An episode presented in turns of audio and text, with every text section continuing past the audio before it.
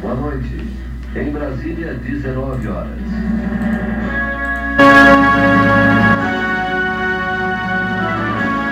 Para, para. Tá tudo errado.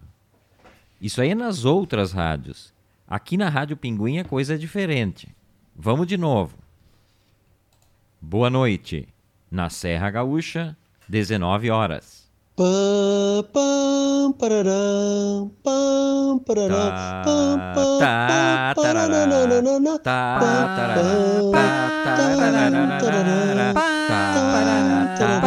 tá, tá, tá,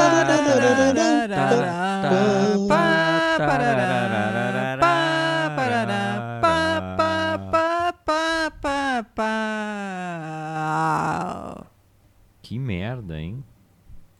A outra voz. Um programa nada oficialesco. E com as estrelas mais descompassadas e desafinadas da radiofonia brasileira. A outra voz.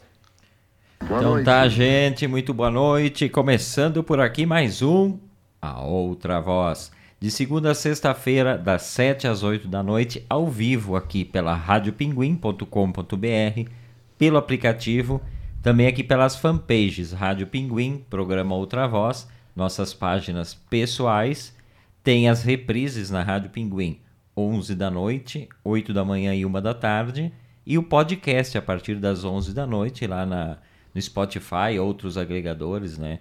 Todo mundo conhece o Spotify, os outros agregadores são os outros agregadores, ninguém sabe, ninguém viu, né? Tem do Google, tem isso, tem aquilo, mas é o Spotify que faz essa distribuição, né?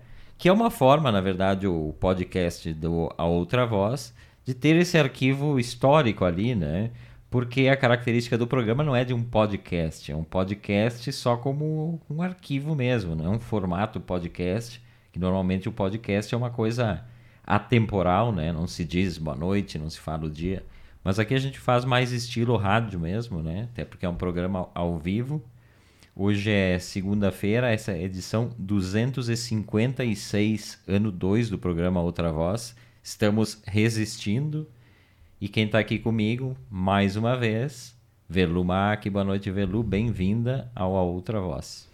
Boa noite, boa noite aos ouvintes, aos ouventes, né? Eu gostaria, sinceramente, que tu nomeasse ao menos um desses outros agregadores, Eu também, eu também. porque eu só conheço o Spotify. eu queria saber onde mais é distribuído, mas tudo bem. Um dia eu vou pesquisar se eu encontro em outro lugar. Ah, tem. Eu já, eu já li, na verdade, a relação ali. Mas, mas não, não sei, eu, não- eu nunca lembro. Sei que tem pra- o concorrente né, da, da, da Spotify é a Amazon, né? A Amazon Music, enfim, eu não sei. Não, mas não é. A Spotify que distribui. Na verdade, para a gente subir um podcast para o Spotify, a gente usa um site chamado Anchor. Anchor FM. Que é do Spotify. Mas daí tu tem que subir por ali. E a partir dali, o Spotify bota lá na plataforma dele e faz essa distribuição. Aí tu seleciona, inclusive, o que tu quer e o que tu não quer. Mas é que o Spotify meio que domina, né? Quando se fala em podcast, a, a associação com o Spotify é imediata, né? Eu não sei se a, se a Apple tem algum, algum próprio, assim. Imagino que tenha, né? Deve ter. Mas o Spotify dominou o mundo dos podcasts e da música, inclusive, né? A concorrência que tu falas aí do, do Amazon Music, ela não sei quais são os números, né? Nunca procurei isso. Mas é que sempre o pioneiro e que vem com qualidade, ele sempre acaba dominando. É difícil, né? Uma, uma... É difícil e os outros meio que tem que copiar um pouco, né? Também tem que ser um, um aplicativo semelhante e é ter alguma vantagem, assim, adicional, né? Pra te poder usar, porque senão por que que tu vai sair de um aplicativo que tu tá usando e tá gostando para ir para outro, né? No caso do Spotify, pode até ser que tenha algum que seja mais barato ou gratuito, não sei, porque até porque o Spotify dá para usar gratuito, né? Mas daí tem um milhão de propagandas. Mas talvez tenha algum que sem sem tanta propaganda que seja gratuito, apesar de que acho que isso não existe, né? Não, alguém tem que pagar, né? É. Que nem o YouTube ali, que tá cada vez mais insuportável. A Tá pessoa quase chegando no momento da pessoa ser obrigada a pagar, né? Porque realmente tá chato. Eu que ouço bastante, eu gosto, na verdade, de ver, ver clipes musicais. Filmes raramente vejo no YouTube, mas clipes e, e busca de arquivos, por exemplo, para o programa. Hoje a gente vai ter alguns áudios aí, eu busco sempre no YouTube para a gente rodar. E, e é muito chato, né? A cada momento ter aquela interrupção e tal. E, e é aquele mundo, né, que a gente já sabe como é que funcionam as coisas. Não interessa se a pessoa viu um segundo, a agência de publicidade que bota a propaganda do, sei lá, do, a outra voz no YouTube ali, vai te dizer, ó, 2 milhões de pessoas assistiram o vídeo da, de divulgação da outra voz, mas assistiram os 5 segundos regulamentares, né?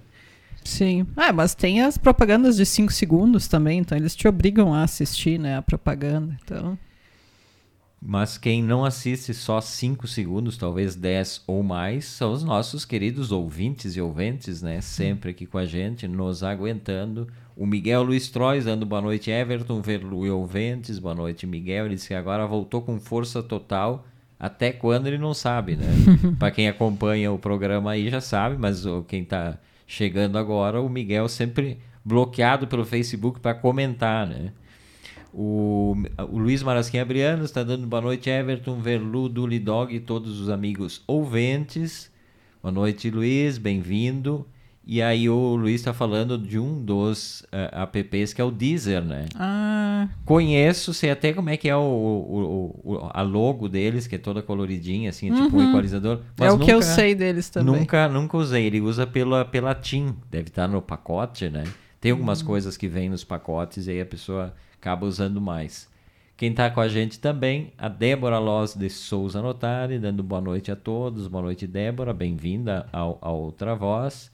Quem está junto também é a dona Liana Notari Rigatti. Bem-vinda. E aí por aí vai. Então, o pessoal que está com a gente. Deixa eu falar, falar em ouvintes e ouventes. É, como é bacana quando a gente recebe mensagens, né? E com frequência eu recebo algumas mensagens e tal. Fora dos nossos já ah, participantes aqui, direto ao vivo, falando, né? Tem também ah, o pessoal que manda por WhatsApp, às vezes pro meu WhatsApp pessoal.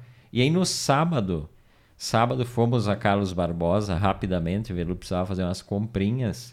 Aliás, não vimos a, não vimos a cidade, né? Foi uma visita rápida e também uma visita às cegas, né, Velu? A neblina tomou conta da cidade, impressionante, né? A gente saiu de Caxias, tinha sol, né? Tanto que eu tinha dito, ah, não, se tiver tempo feio, a gente não vai sair. Aí, sol, né? Bonito, tempo se abrindo aqui, ah, vamos, né?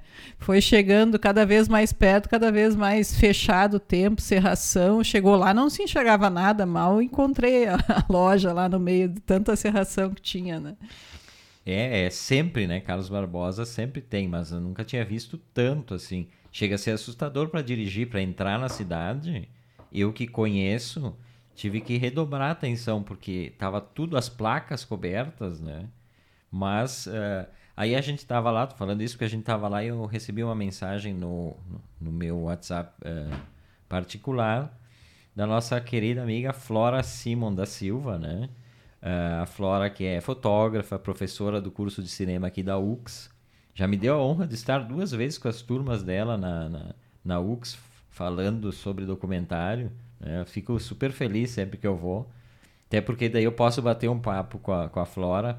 A Flora que tem um trabalho esteticamente, uma fotografia arte, né? Ela, ela tem um trabalho esteticamente brilhante, assim. Assinou a direção de fotografia do Paredes que Falo, o documentário que a gente fez sobre o Barjoy. Quem já viu sabe do que eu estou falando, né? Uma belíssima fotografia. E a Flora me escreveu eh, o seguinte, ó. Eh, Oi Everton, parabéns atrasado pelo primeiro ano da Rádio Pinguim. E aí eh, ela disse que adora o programa, olha só que legal, né?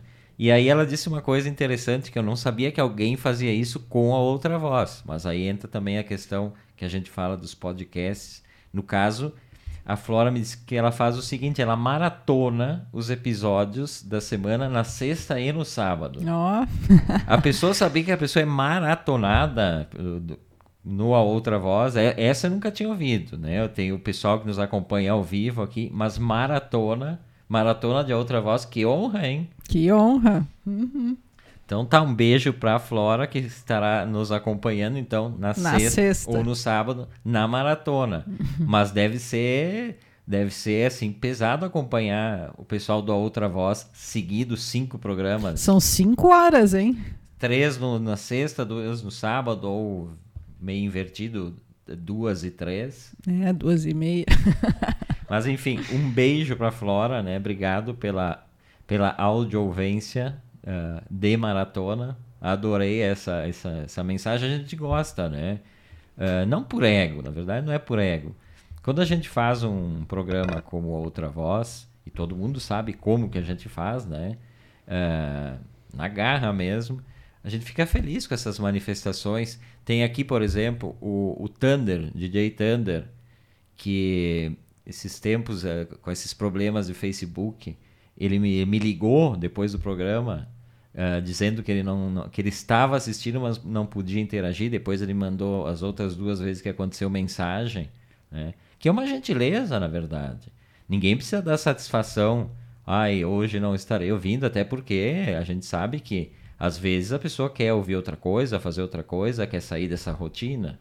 Mas é uma gentileza que é muito rara hoje em dia, né? As pessoas terem essa delicadeza. Olha, o Samuca Pinga, outro tá chegando aqui dando boa noite, amigos. Boa noite, Samuca. Semana passada mesmo, ele disse que na quinta-feira, nós brincamos aqui que a audiência estava fraca um determinado dia. E ele escreveu que quinta ele tem um curso, mas na sexta ele voltava. Também uma delicadeza, um gesto de, ó, sabe?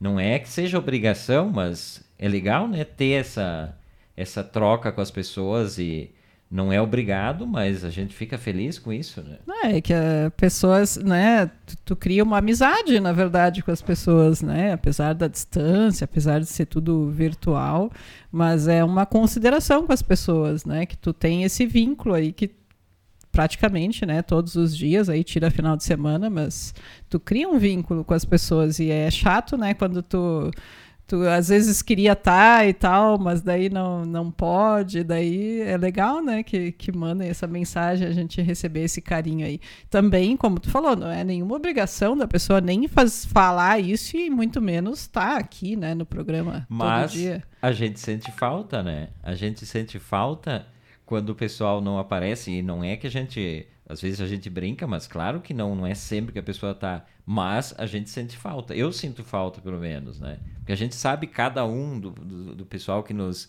nos acompanha aqui, o que que. como é que o cara é. Tem os treteiros, tem o pessoal mais tranquilo, tem o pessoal que, que acompanha sem se manifestar muito, mas a gente sente essa falta. É uma relação muito próxima, né? Não tem como, mesmo que seja a distância, assim, acho que, que é legal. E aí se cria aquilo que eu sempre chamo de rede de afetos, né? A rede de afetos de todo mundo junto nesse barco aí, né? Todo mundo torcendo para que a coisa funcione, todo mundo se divertindo junto, a gente aqui sempre tentando trazer coisas bacanas, né? A gente vive momentos bem ruins na, no mundo inteiro, né? E no Brasil principalmente. Então sempre fugindo daquilo mais pesado e trazendo algumas coisas, né? Arte, cultura, comportamento, ah, dicas furadas ou não. Ah, mas então, é legal e, e acho bem bacana. Ó, o Samuca botou aqui. Mais sete quintas, depois volto para segunda, sexta, como sempre. Ó. Isso, isso é, é muito bacana mesmo, né? Então, não custa, né? Às vezes, para as pessoas ter essa, essa gentileza, essa troca. E eu fico bem feliz, né? O Luiz Marasquinha Breno diz, olha, Everton, na realidade, ouvir o programa nesta hora se criou um hábito e mais, um elo aproximador. Para nós também, né? Para nós também, da mesma forma. Outro que está sempre aqui com a gente, Emílio Roberto Wilde, dando seu boa noite. Boa noite, Emílio. Obrigado, gente. Muito, muito honrado com a companhia de vocês sempre por aqui. E sabe que tem alguns, alguns hábitos, algumas coisas assim. Acontece tanta coisa ruim, né? Que quando a gente consegue manter algo hum, digamos, constante, né? Um hábito bom, assim, a gente fica feliz, né? Dá uma certa segurança, sabe que o ser humano precisa, né? De alguma coisa que não mude, assim, alguma coisa que tu acredite, não, isso vai vai estar tá certo, vai estar tá tudo certo, né? Deu tudo errado hoje, mas ao menos tem, né? Tal coisa. Hoje tem o programa que é o, o que vai acontecer. Então acho que, que é legal isso, né? Quando tu, tu tem uma coisa assim que, que também te dá essa, essa alegria assim no dia, né? Outra gentileza, né, que é o Juliano Flores, Juliano Flores, que tem a, no DNA o rádio, né, vai estar tá aqui comigo batendo um papo amanhã sobre rádio, sobre todas essas coisas que a gente gosta muito. E ele gentilmente cedeu o áudio documentário produzido pelo pai dele, o Gilson. O Gilson, perdão, eu já estou pensando no, na pauta de cinema, né?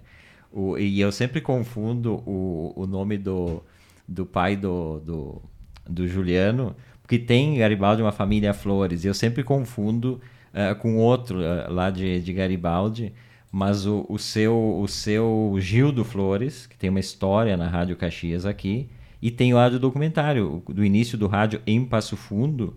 E ele gentilmente cedeu no último programa, foi ao vivo, inclusive. E amanhã o Juliano vai estar batendo um papo sobre isso. Então, outra gentileza, né? Ceder um material riquíssimo, histórico, para a gente rodar aqui na, na, na Rádio Pinguim, também é uma, uma super honra. E por falar em gentileza, né? Ontem uma, uma notícia, sinceramente, eu não conhecia o, o Magro Lima que era um dos participantes do Pretinho Básico, né? Acompanhei depois isso. Por coincidência, essas coincidências estranhas, eu estava sábado meio cochilando e eu, eu tava ouvindo, eu ouço coisas aleatórias, estava ouvindo a Rádio Atlântica, raramente ouço, né? Até porque é uma rádio jovem, né, Verlu? Então, uh, mas não sei vezes... porque não, não combina contigo.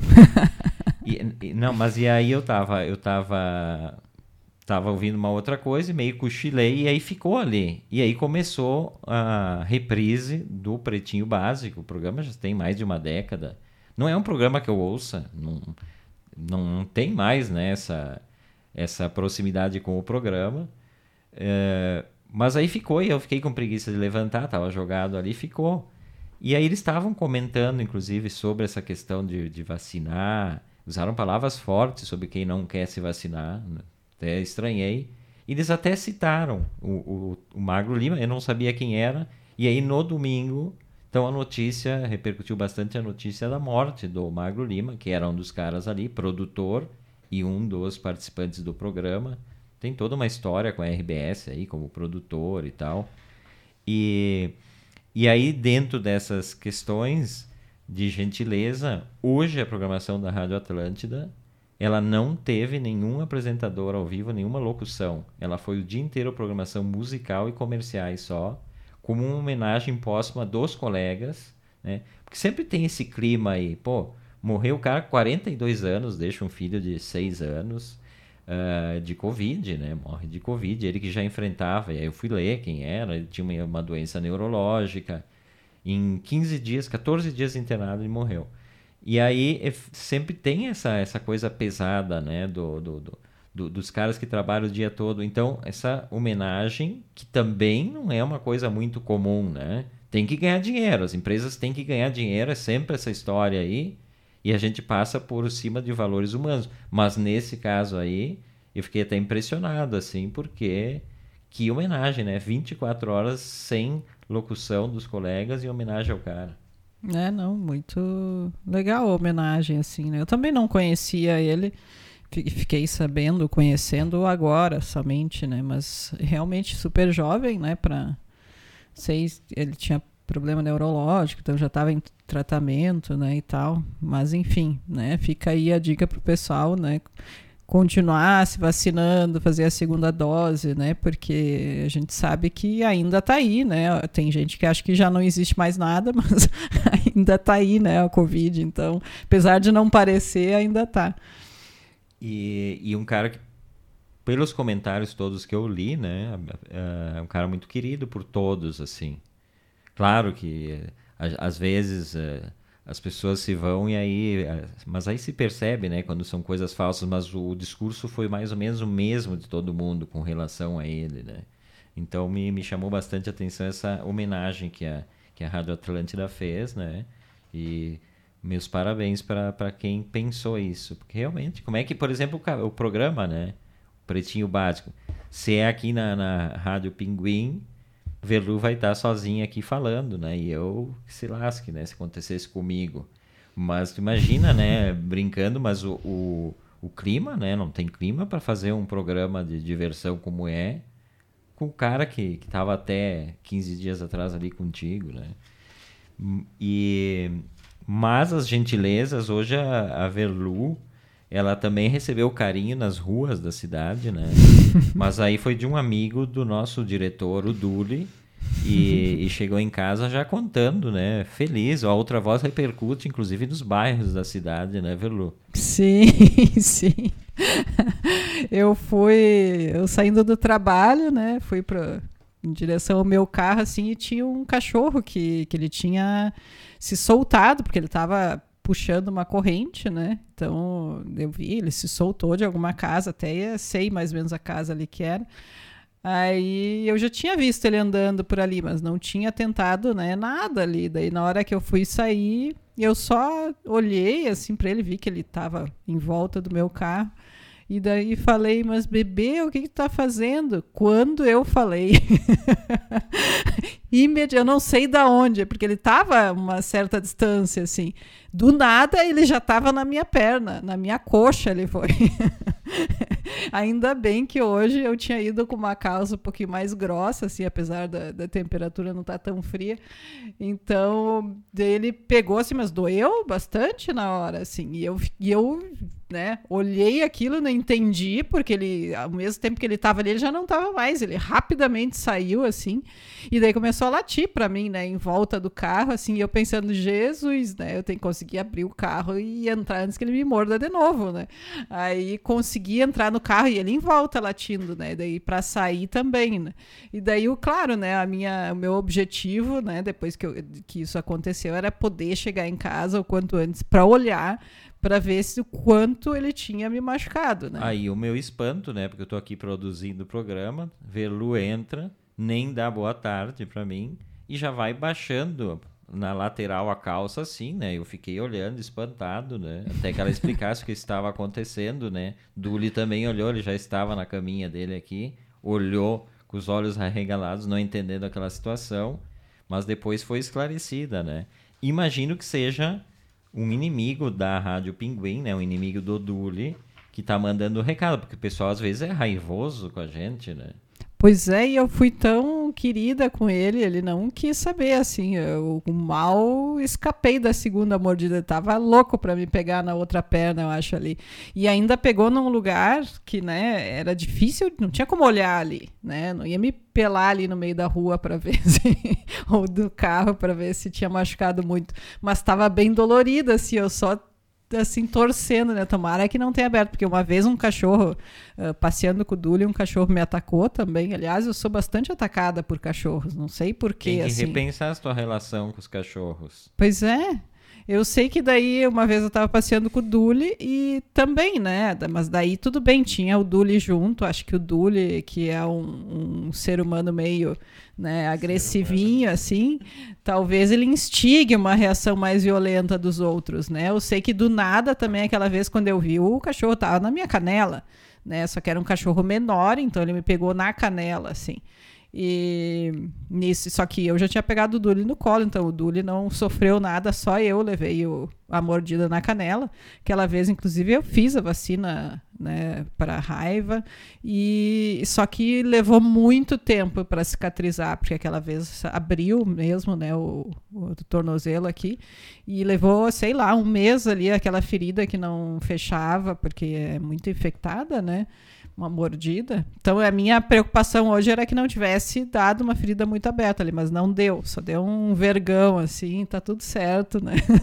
então logo vai estar recuperado. Só mais um roxo na perna, como já é o de costume, né? O Luiz Marasquinha Briano está falando sobre a- a questão aí da, da Rádio Atlântida ter feito esta homenagem, que quando morreu o narrador Pedro Carneiro Pereira, que é, foi um importante locutor esportivo da, da, da, da Rádio Guaíba e que morreu num acidente automobilístico, ele que era corredor também, e morreu na pista, morreu num acidente. Naquele momento, a Rádio Guaíba, durante as, as 24 horas, trami- transmitiu apenas música clássica, né? Legal essas histórias, eu fico até arrepiado de, de pensar. E aí o Luiz falou assim, o Everton, sobre a Veluz chegar tirando a calça, o Everton já estava pensando, é hoje. Não, e eu já estava pensando que talvez durante o, o sono, né, a Velu me acusa às vezes de durante o sono ah, machucá-la, dar socos e tal, né, eu, eu digo que é, é, tô, sou sonâmbulo, mas eu aproveito às vezes. Pensei, o que que eu fiz desta vez, né? Mas aí não, não era isso, Luiz. Esse é a outra voz desta segunda-feira, até às oito, batendo aquele papo. Eu, Everton Rigatti, Velumac e todos os nossos amigos ouvintes e ouventes. Um abraço também para o pessoal que nos acompanha pelo aplicativo ou pelo site, né? radiopinguim.com.br. É, o- no sábado, falando em, em cinema, né? Vamos falar de cinema agora. Sábado saiu a, a relação dos vencedores do Festival de Cinema de Gramado, né?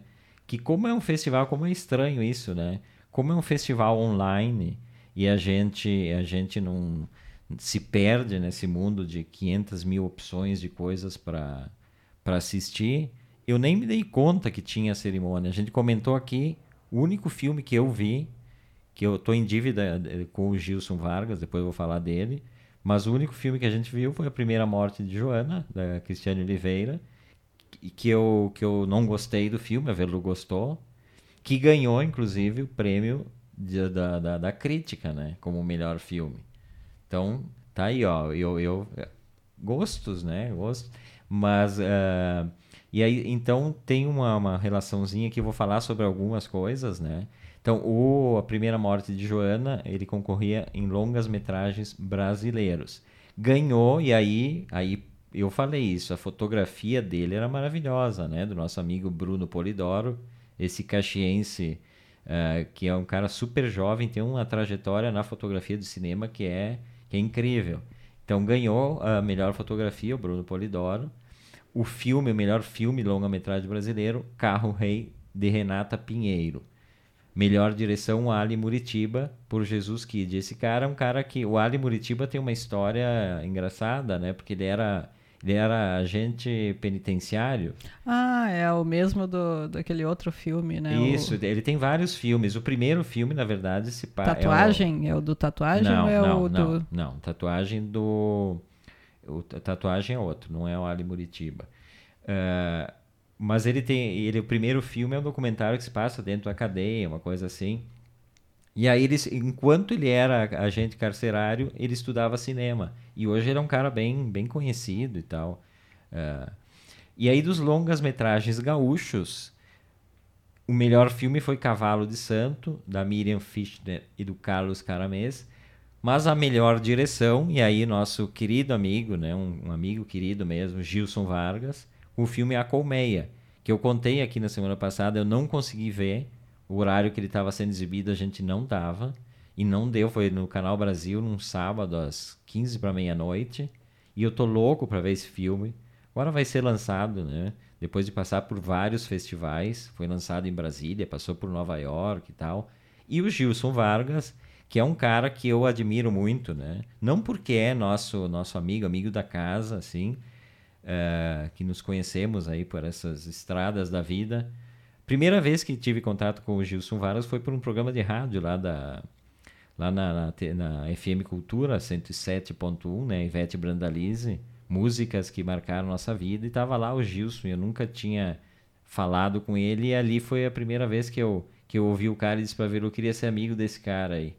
E dito e feito, um, um tempo depois a gente se tornou amigos. O Gilson tem uma, uma trajetória, e quando ele ganha melhor direção agora, não é uma coisa aleatória, não é aquelas coisas já. É, não é uma surpresa, né? Uma, uma coisa, ai, de onde surgiu, né? Ele tem realmente né, vários filmes e, e, e vem trabalhando com longas agora, né? Então foi uma trajetória construída mesmo e, e vem ah, ganhando um profissionalismo, né? Parece que cada vez maior também, umas produções que tu, tu assiste assim e tu pensa, nossa, né?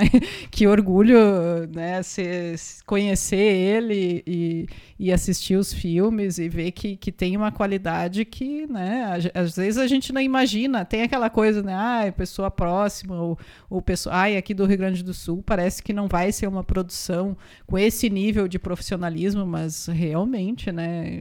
Impressionante assim a, a qualidade. E porque assim é, é, é uma construção, é uma carreira construída não da base do fazer um filme por fazer um filme. Ah, eu farei um filme por ano. Não. O Gilson, quando tu assiste todo, todos os curtas dele, o primeiro longa, que é o Dromedário no Asfalto, tem aqui com muito carinho o origami que foi feito no lançamento, foi distribuído no lançamento do filme, que é um filme maravilhoso. Uh, foi o primeiro longa dele, mas ele tinha uma, uma, uma carreira de curtas metragens. Eu me lembro que quando ele, ele veio aqui em casa, ele fica, ficou um fim de semana aqui em casa, ele trouxe junto um, um DVD com curtas da, da, da eu acho, de vários anos. E a gente, ele estava dormindo ainda no domingo de manhã e não ia dar tempo de, de, de ver tudo. Então a gente, eu e Velu assistimos um, alguns curtas dele. E eu já assisti todos os cursos. Ele esteve no Antes que Seja Tarde. Quem quiser ouvir a entrevista com ele, eu vou reprisar ela final de semana agora. Uma homenagem a ele também. E uma, bela entrevista, porque é um cara que fala sobre cinema com muita propriedade, né? É um cara que é um estudioso. Eu fiz um curso de roteiro com o Gilson, que é maravilhoso, assim, né? Fiz um roteiro que já já rasguei, botei fora várias vezes, de vez em quando volta, mas Uh, então, uh, fico muito feliz assim de saber. O Acolmeia, que ganhou também o melhor ator, o João Pedro Prates. O melhor fotografia, o Bruno Polidoro, de novo, né? Então, também não precisa se falar do Bruno, porque o Bruno é, é o garoto prodígio, como chamam, né? Porque ele é um que começou a fazer filmes aqui em Caxias. Uh, estudava aqui na escola, no CETEC da, da UX aqui foi aluno da Silvana Bonto, a curadora, que viu os primeiros passos dele, né? E ganhou também melhor direção de arte a Gilca Vargas, que é irmã do Gilson, e a Yara Noemi, que fazem arte praticamente todos os filmes do Gilson. A Velu Sim. fez um curso com elas, né? Uhum. De direção de arte. Sim, Porto Alegre. E, e o som, né? Nossa queridíssima amiga Gabriela Bervian, melhor desenho de som ela que já tivemos a honra de estar participando de alguns projetos com a gente, né? Ela fez o desenho de som do Paredes que Falam, por exemplo. Para quem já viu também sabe que o som é potente ali, o desenho dela. Já trabalhou comigo em, em, em trabalhos institucionais documentais, uma grande profissional, né? E o desenhista de som que é um cara meio que sempre as pessoas às vezes não se dão conta né, do, do, trabalho importante que tem o desenho de som, não é muito falado. Na verdade, as pessoas só se dão conta quando é ruim, né? Quando o som não é bom, quando tu, que tem uma discrepância assim entre, entre o, o que é o filme, o que é o roteiro, a história e o som. Daí tu percebe o som, né? Porque se o som é muito bom, uh, parece que, que faz parte da história, tu não dissocia, né? E quem ganhou também eh, aí em curtas metragens melhor fotografia foi a Lívia Pascoal, né? A Lívia Pascoal naquele filme, naquele filme, uh, como é que era o nome, Verlu? No curta, né? Um curta, um curta que a gente falou aqui também no programa. Eu não sou robô. Eu não sou robô, exatamente. E a Lívia Pascoal, que também é de Caxias, que tem uma, uma, uma, uma proximidade com o Bruno Polidoro. Ela sempre diz que foi o Bruno que, que sempre incentivou e, e que deu os primeiros passos na, na, na arte da direção de fotografia para ela. Então, legal, a Lívia Pascoal também esteve no Antes Que Seja Tarde. Ou Antes Que Seja Tarde, sempre com, com, com grandes entrevistados, né? A Lívia Pascoal também. Então, parabéns para toda essa, essa turma, né? Que a gente conhece e sabe da qualidade, não é, não é por acaso, nenhum, nenhum prêmio desses é por acaso. O Marcelo Munhol está chegando aqui e está dizendo o seguinte, que o filme do Gilson Vargas é coisa fina, é porrada, não é para assistir nessas cápsulas de entretenimento. É um filme que vai amadurecer ainda mais na mente dos que têm fome de cinema com o passar do tempo. perfeito, né? Uma belíssima ah, homenagem ao Gilson também, né? Porque eh, é importante a gente, a gente falar desses nomes. Às vezes as pessoas não sabem, ah, eu não assisto. Eu li uma pesquisa na Folha de São Paulo, detalhada, a gente vai trazer em outro momento, porque é uma, são muitos dados, mas da questão da relação das pessoas com o cinema brasileiro. Ah, um em cada, sei lá, um em cada três eh, brasileiros nunca foi para o cinema para ver um filme brasileiro. E por aí vai. Né? E as pessoas vão e lotam cinemas para ver comédias no Brasil. Né? Sim. É, acho que, que isso mudou um pouco com a produção da Globo Filmes, né? Que as pessoas passaram aí, aí porque tinham os atores globais ali, então as pessoas, acho que ainda as que vão, sei lá, 80, 90% dessas pessoas que já foram no cinema para ver um filme brasileiro devem ter ido assistir um filme da Globo Filmes, né? Um filme desse tipo assim mais comédia romântica, blockbuster mesmo para, né, para para esses filmes assim feitos para ter público mesmo, né, grande. E o, o, cinema do Gilson é uma coisa né, um pouco diferente, né? Então é é um cinema que a gente fica triste, na verdade, porque não tem um alcance como, né? Talvez agora com a, com a premiação exista uma, uma, uma divulgação e um, uma distribuição melhor, né? Mas é, é, são filmes que normalmente não têm tanto público, né? É, o Dromedário no Asfalto, eu lembro na época, não me lembro que ano que foi, 2017, talvez, antes. eh, ele teve até uma distribuição São Paulo, Rio, ah, Nordeste, alguma coisa, mas é aquela coisa que fica um pouco tempo em cartaz, né? Os cinemas trabalham Sim. com essa coisa de ah, ter que ter um público mínimo, senão já, já troca e tal. Mas também vamos pensar na, que o importante é a qualidade da obra, né? Ah, enfim, a obra fica, Não, né? é super importante, mas é, a gente gostaria que esse cinema de qualidade, né, como o que o Gilson faz, chegassem mais pessoas, pessoas, sei lá, tivessem mais acesso ou mais vontade de assistir, né, ver uma coisa diferente, né, porque tô- quem, quem vai no cinema para assistir os filmes hollywoodianos, aqueles de super-heróis ou, ou de comédia romântica, né, hollywoodiana ali, ou os do Brasil da Globo Filmes, na verdade está indo sempre assistir o mesmo filme. né? São várias versões do mesmo filme, né? A temática não muda, é tudo muito parecido. Então, tu, tu assistir um filme assim como o do Gilson, tu tá entrando num, num outro tipo de cinema, né? Que às vezes é um, dá um pouquinho mais de trabalho para assistir, talvez, mas também é muito prazeroso, né? Só às vezes falta, sei lá, iniciativa, vontade e às vezes acesso, né? Que é o que precisa ter a, a distribuição desses filmes também. Propaganda, Velu. 50% do É, tá- orçamento dos filmes americanos, e o orçamento não é pequeno, é divulgação e propaganda. Eles botam na tua cabeça que tu tá fora do mundo se tu não viu o filme É, do aquela coisa que tu é obrigado a assistir o isso. super-herói, porque É. daí na segunda-feira no trabalho o pessoal diz, ah, eu fui pro cinema, vi o Incrível Hulk, ou sei lá o quê, e aí tu pensa, bah, mas só eu não vi. Isso funciona bastante. Isso é outra voz desta segunda-feira, eu, Everton Rigatti, Velumac, batendo um papo com todos os nossos amigos, queridos ouvintes e ouventes, desprezados pelo diretor da rádio, que está deitado às nossas costas, eu... de- virado de bunda para nós outros, né? Não tá nem aí porque tá acontecendo. O que pode ser bom também, né? Quando o diretor, o chefe, não dá bola para ti, tu pode fazer as coisas tranquilo. Pi- Pior se estiver controlando a Não, tua e vida. né? Pode ser um sinal de que ele tem confiança, né, na gente. Ah, eu também. acho, ta- acho que é por aí. Eu acho.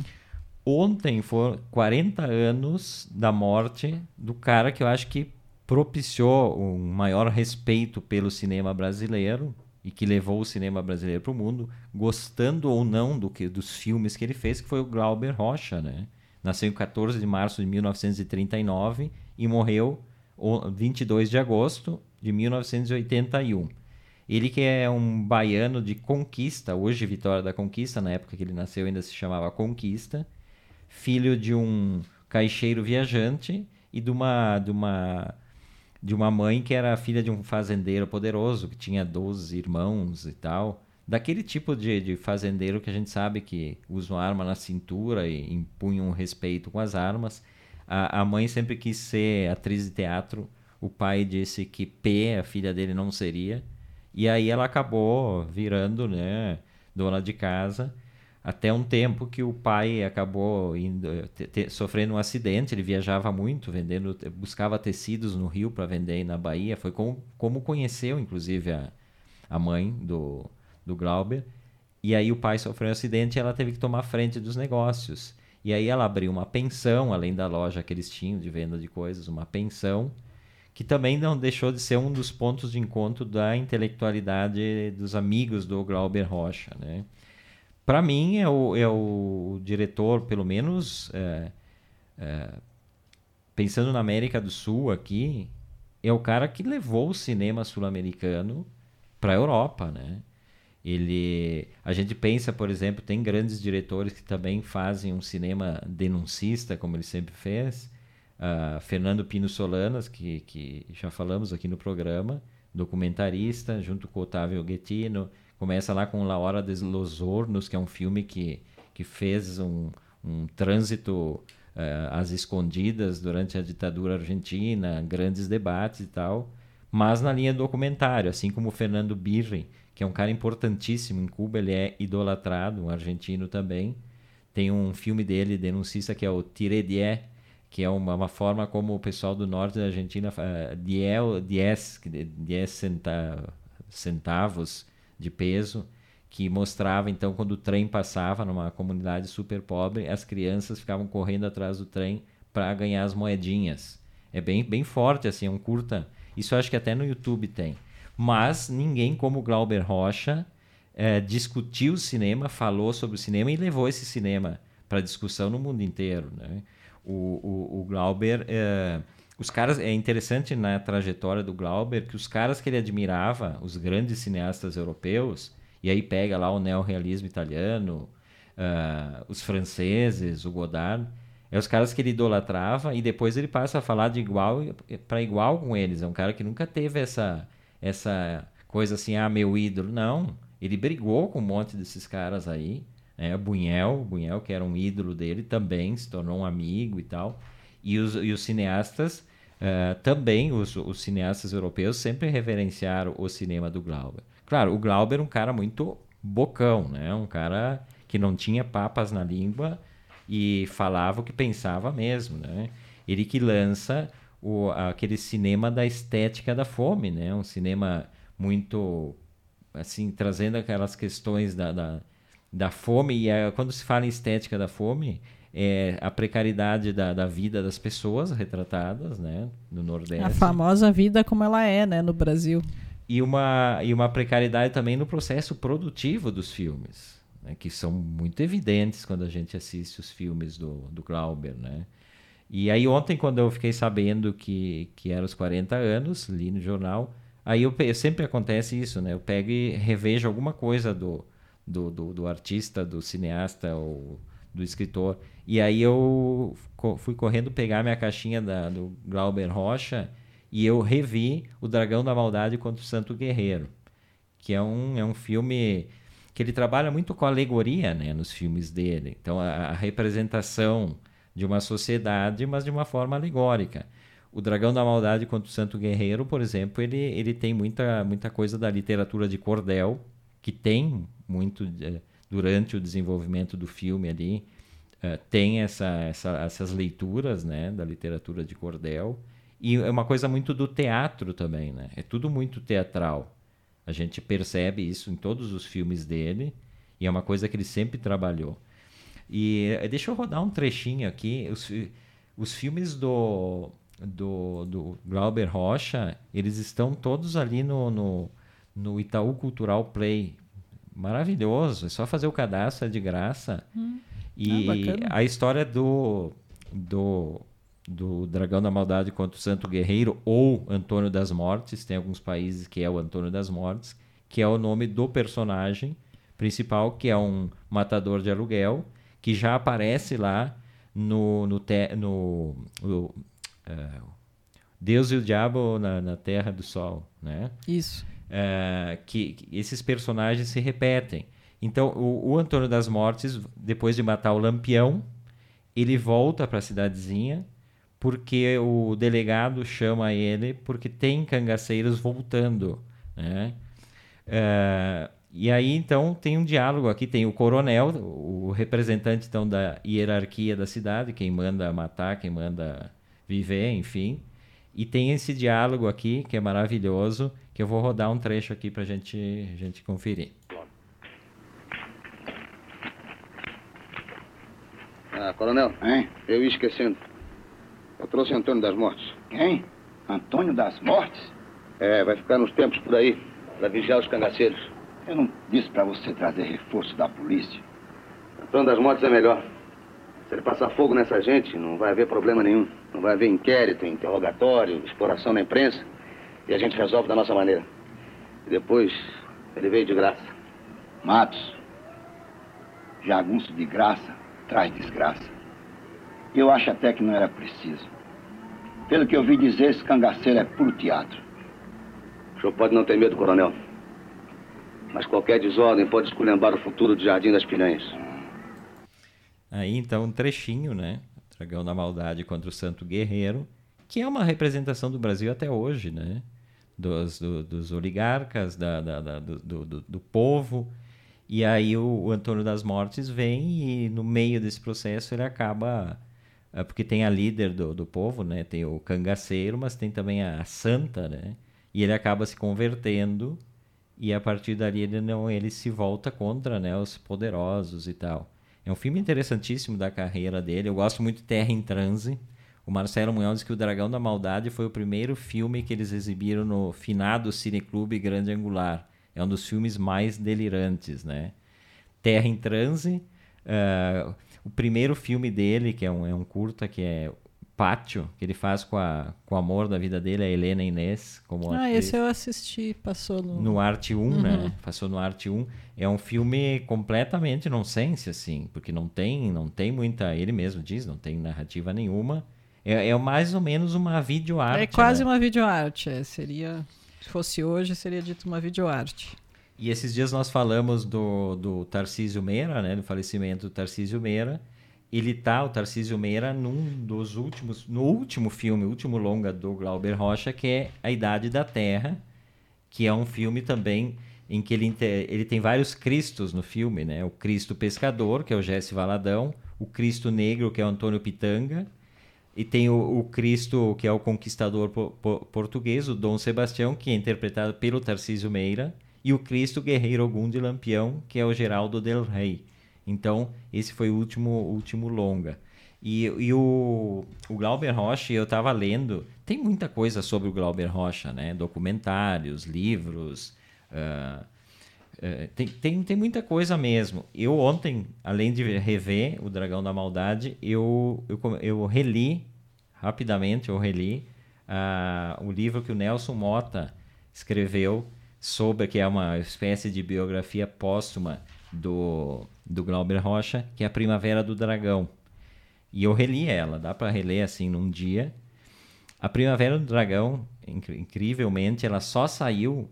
Olha só, o Zuenir Ventura, grande escritor brasileiro, estava fazendo uma biografia do, do Glauber, tinha viajado na Europa, para os Estados Unidos, catando documento, e o Nelson Mota estava escrevendo né, a Primavera do Dragão, e ficou sabendo que o Zuenir Ventura estava fazendo.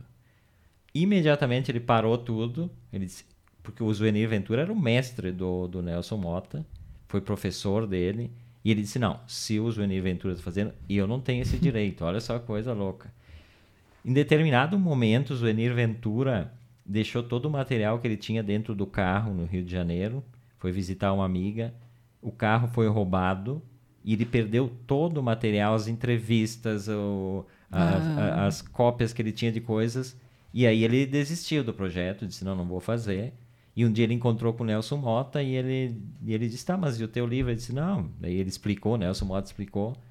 E aí eu, o Zé Ventura, não, tu tem que escrever esse livro. O Nelson Mota tinha todo o material e aí saiu. É um, é um belíssimo, é um belíssimo livro e tal. Tem histórias ótimas ali sobre o, sobre o Glauber Rocha, né? O primeiro filme, por exemplo, que ele faz ele era criança e ele ajudava a mãe no, no, comércio deles e ele ficava no caixa. E um dia ela percebeu que ele não estava dando a nota fiscal, aquela oficial que passava na registradora ali, que era um rolo, né? E ele dava um papelzinho só. E ela foi checar. O que, que ele fez? Ele fez um filme, quadro por quadro, naquele rolo ali. E aí à noite ele ele ele mostrou para a família, ele criou uma caixa lá com uma luz. Foi o primeiro filme dele, então, né? Entre aspas, Faroeste na Bahia. Ele que gostava muito do gênero western, que aparece muito nos filmes dele, isso, né? Um, um western brasileiro.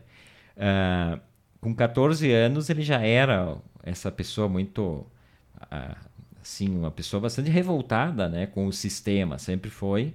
E ele, ele é orador da turma, o discurso de formatura, numa escola particular de Salvador. E aí ele detona tudo no discurso dele.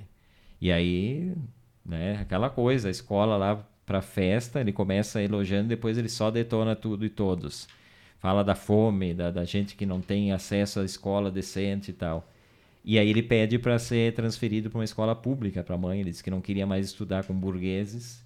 E a mãe transfere ele para o Colégio Central, uma espécie de Julinha aqui em Porto Alegre, né? Aquele colégio uh, público, mas que agrega assim gente de todas as classes e que tem, né, uma, uma pedagogia uh, que não é uma coisa de dizer assim, ah, ninguém está aí. O Julinho fez história aqui em Porto Alegre, né, Júlio de Castilhos.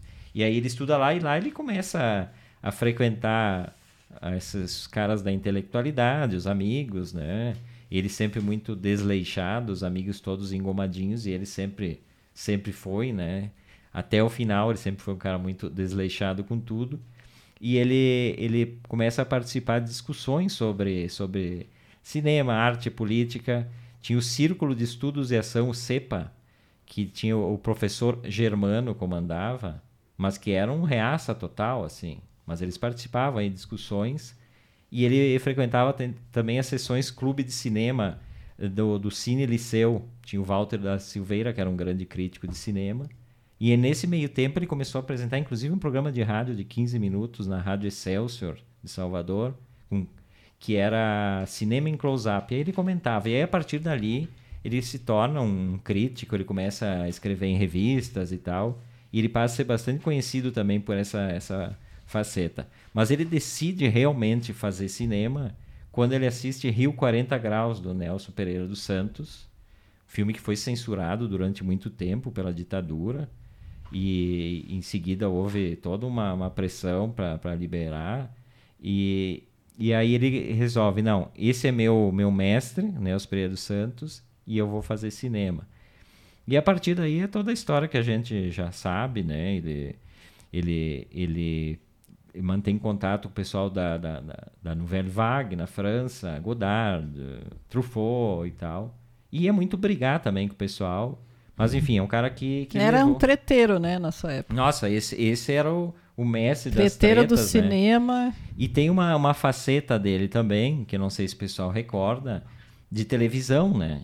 Ele fez durante os anos de 79 e 80 um programa da TV Tupi que era o chamado Abertura.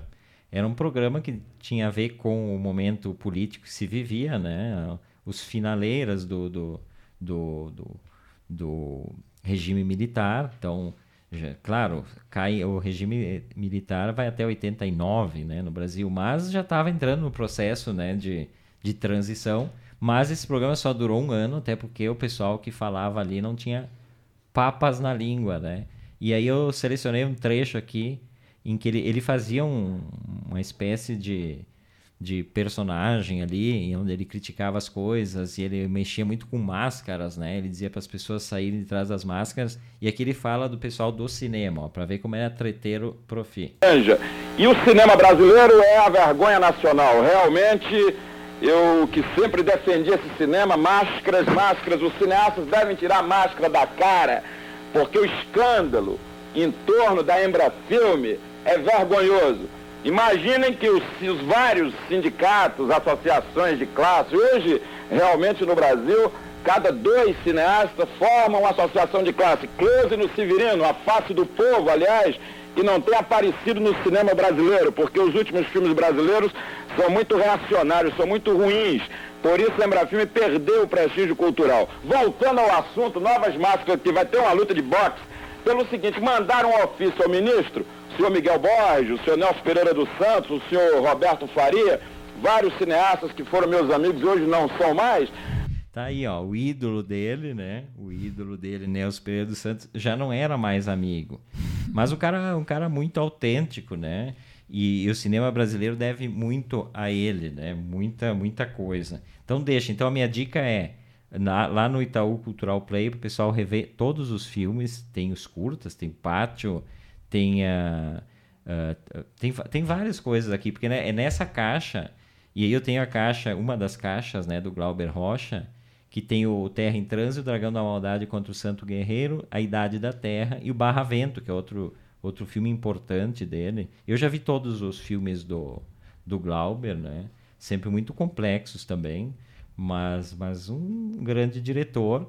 E hoje, por coincidência, quem está falando, fazendo aniversário, 90 anos, eu acho que é o Rui Guerra, que é outro diretor importante do cinema novo, que junto com o Nelson Pereira dos Santos é, são os caras meio que fundacionais, né? Os caras que depois o, o Glauber vai, vai fazer parte disso, mas, mas tem o, o filme uh, Os Cafajestes, do, do Rui Guerra, que é aquele em que aparece primeiro no frontal da, do cinema brasileiro. Hum, famoso no frontal, sim. E tem Os Fuzis, que é um filme, é um filme super importante, né? É, o...